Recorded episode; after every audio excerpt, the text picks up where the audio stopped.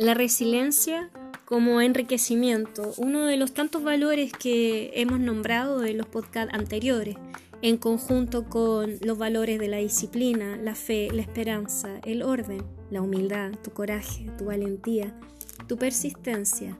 Se une a ellos tu integridad, tu autocontrol y tu prudencia. Con certeza ya debes saber cómo has ido resuelto los problemas o las adversidades que se han ido presentando para llegar a la meta que te has establecido. Allí, tu éxito es avanzar en cada uno de ellos, mirar como desafío lo que otros miran como un problema. Tu persistencia, tu resiliencia te ha empoderado y te hace las, situaciones mucho más fáciles, te, hace tener la actitud eh, de empoderado, fuerte, alegre, motivado. Te voy a, hablar sobre Ayrton Senna, que es un piloto brasileño que nació en Brasil el 21 de marzo de 1960. Falleció por un accidente en Italia el 1 de mayo de 1994.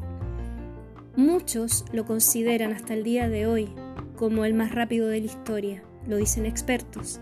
¿Y cuál es la virtud que a él más lo caracterizaba era su persistencia, perseverante, mejorando siempre, cada vez dentro de lo físico, su técnica y la táctica para la conducción de su vehículo en la Fórmula número uno.